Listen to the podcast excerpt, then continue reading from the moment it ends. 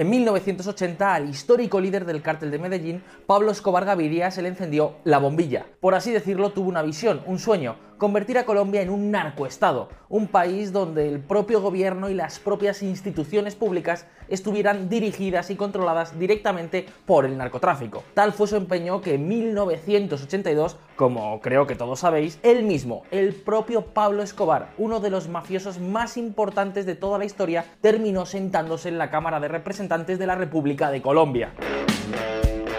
Y amigos, no perdamos de vista una cuestión. Una cosa es que la mafia compre y soborne a un político y otra muy distinta es que ellos mismos controlen el poder. ¿Os imagináis un país donde la policía, el ejército, los funcionarios de la administración y hasta los propios tribunales estuvieran en última instancia bajo las órdenes directas de los narcos? Desde luego, amigos, de haberse llevado a cabo la visión de Pablo Escobar, Colombia no solo habría multiplicado sus niveles de producción y exportación de narcóticos, sino que el propio cártel de Medellín hubiera sido intocable, invencible, hubiera logrado la total impunidad para hacer y deshacer a su antojo. Por fortuna, Pablo Escobar Gaviria nunca consiguió llevar a cabo su sueño. Sin embargo, hoy, tres décadas después, parece que su sueño ahora sí se está llevando a cabo. Claro que en esta ocasión no hablamos de Colombia, sino de Venezuela. Hay que decirlo con voz alta.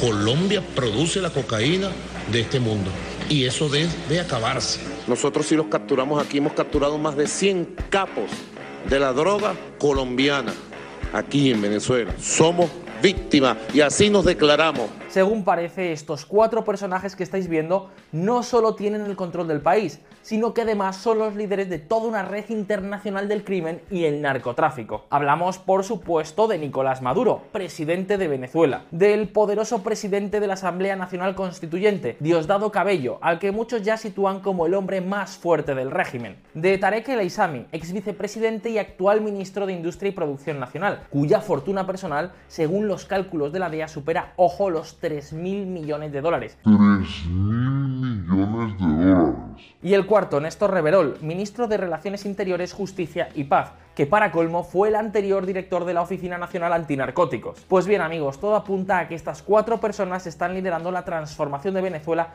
en todo un narcoestado. Atentos.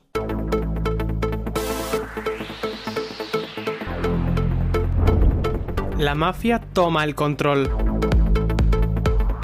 Venezuela está en la ruina, el hambre está creciendo, la inflación está descontrolada y cientos de miles de personas están huyendo. Ya ni siquiera los hospitales tienen suministros básicos como medicinas, equipos de análisis o tiritas. Amigos, el desastre es tan grande que la propia PDVSA, la empresa nacional de petróleos del país con más reservas del mundo, está en quiebra.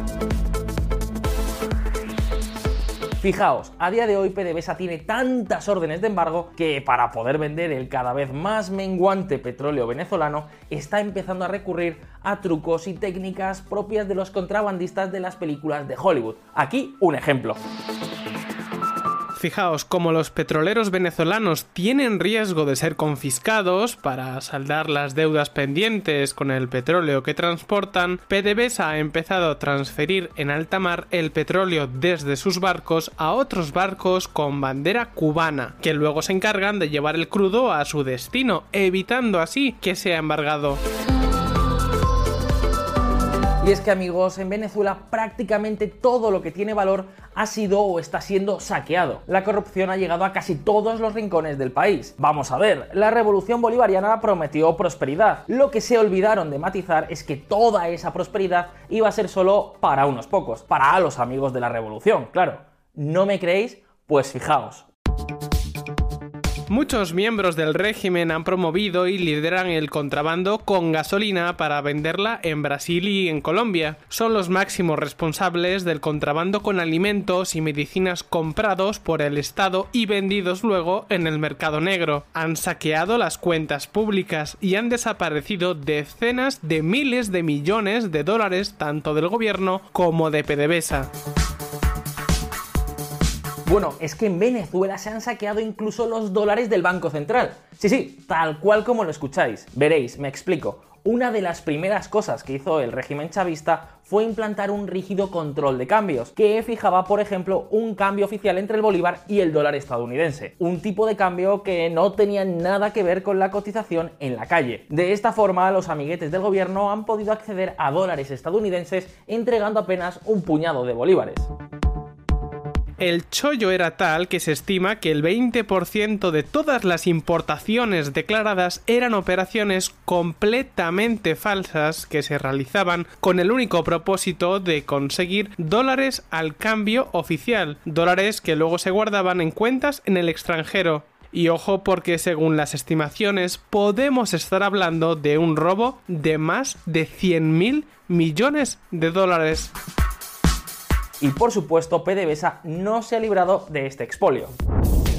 Un grupo de empresas prestaron a PDVSA 7.200 millones de bolívares que cambiados al precio del mercado negro serían el equivalente a casi 42 millones de dólares, pero al ser cambiados a tasa oficial eso se convirtió en aproximadamente 600 millones de dólares que fueron depositados en una cuenta en Malta. César Patiz, periodista venezolano. Pero claro, como el país ya no da más de sí, los gerifaltes del régimen se han buscado una nueva fuente de ingresos. Atentos. Expropiese, expropiese. De acuerdo. Y aquel edificio allá en la esquina, ahora véndamelo al gobierno, al Estado. Entonces ahora los dueños dicen, no, no queremos vender. Ahora yo digo, no, yo se los compro. ¿Cuánto vale? Que se lo pagamos. Y vamos a recuperar el Banco de Venezuela para ponerlo al servicio de los venezolanos. No está en venta, pero usted sabe que yo lo puedo expropiar perfectamente, ¿verdad? Lo puedo expropiar.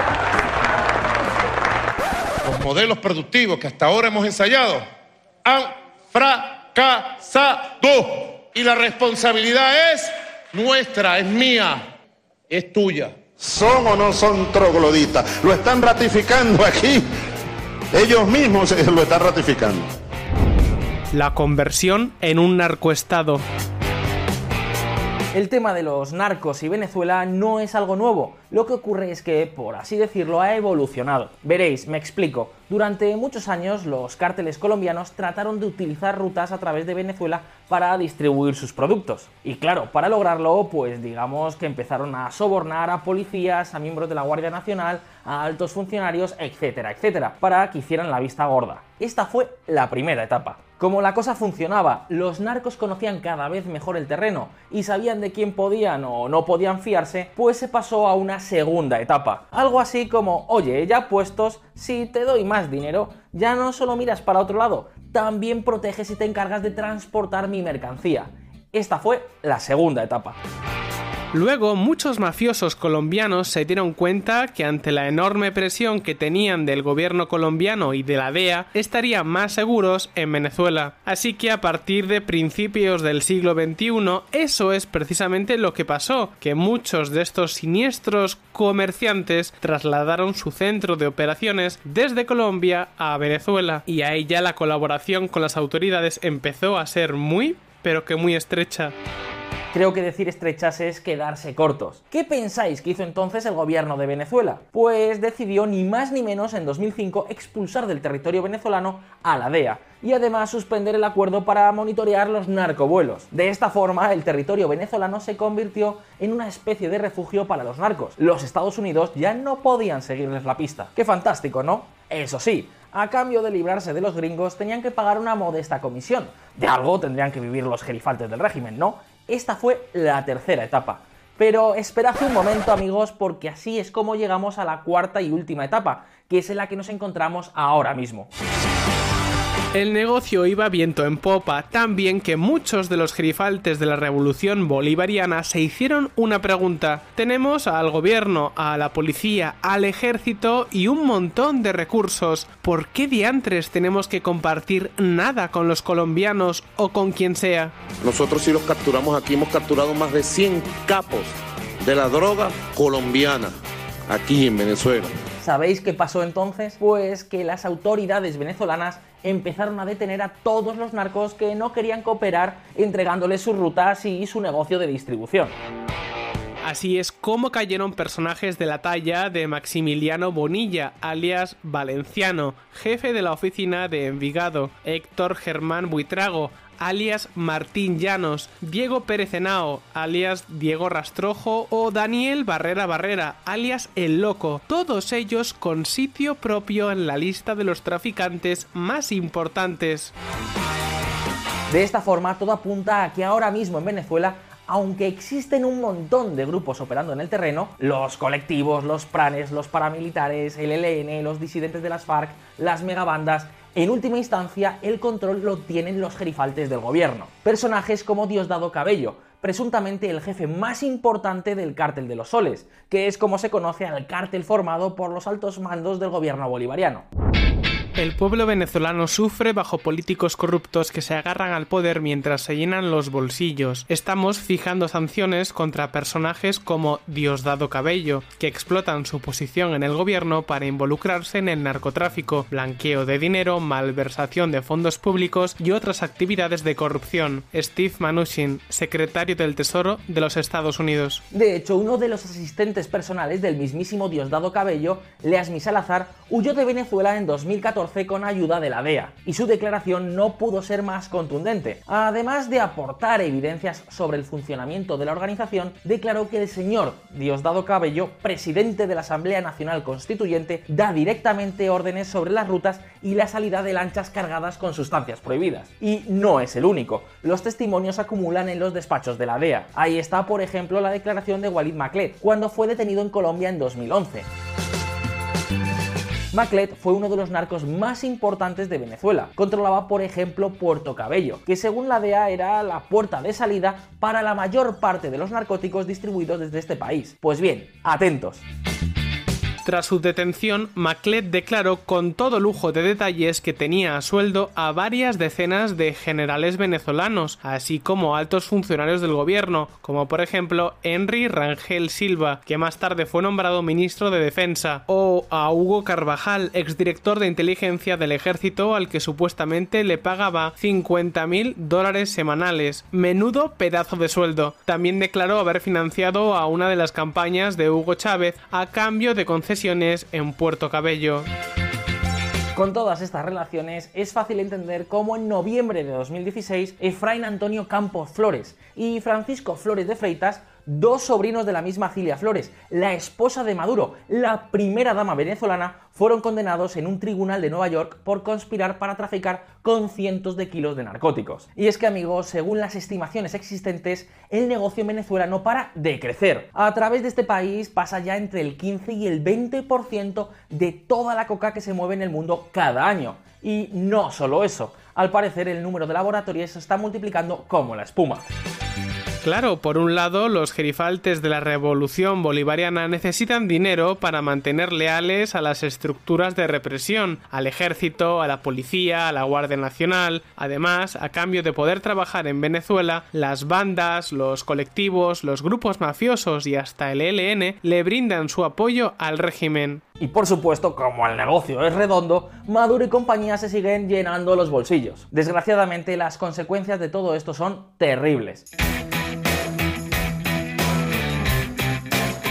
Por un lado, el saqueo de todos los recursos públicos ha llevado el país a la ruina. Por otro lado, está alimentando una enorme violencia. Fijaos, según datos del Observatorio Venezolano de Violencia, en 2017 en este país hubo 89, 89 homicidios por cada 100.000 habitantes. Es decir, más de 26.000 personas perdieron la vida de forma violenta.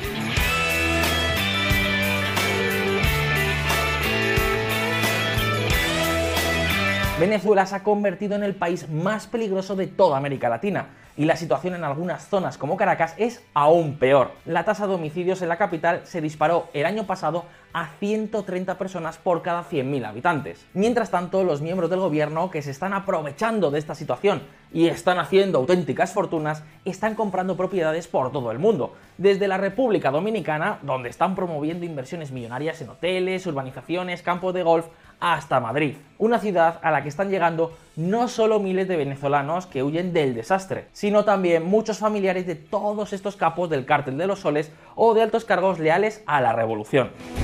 Ahora me encuentro a veces sentado en restaurantes de Madrid justo al lado de personas con las que no estaría cómodo ni siquiera viéndolas en Caracas. Leopoldo López Gil, padre de Leopoldo López, el opositor venezolano bajo arresto domiciliario en Caracas. Desgraciadamente amigos, el régimen bolivariano parece haber encontrado en el narco a su mejor aliado, tanto para llenarse el bolsillo como para mantenerse en el poder. En fin amigos, así están las cosas. Si os ha resultado interesante el vídeo, no olvidéis darle a like y suscribiros al canal. Un saludo y hasta la próxima. ¿Son o no son trogloditas? Lo están ratificando aquí. Ellos mismos lo están ratificando.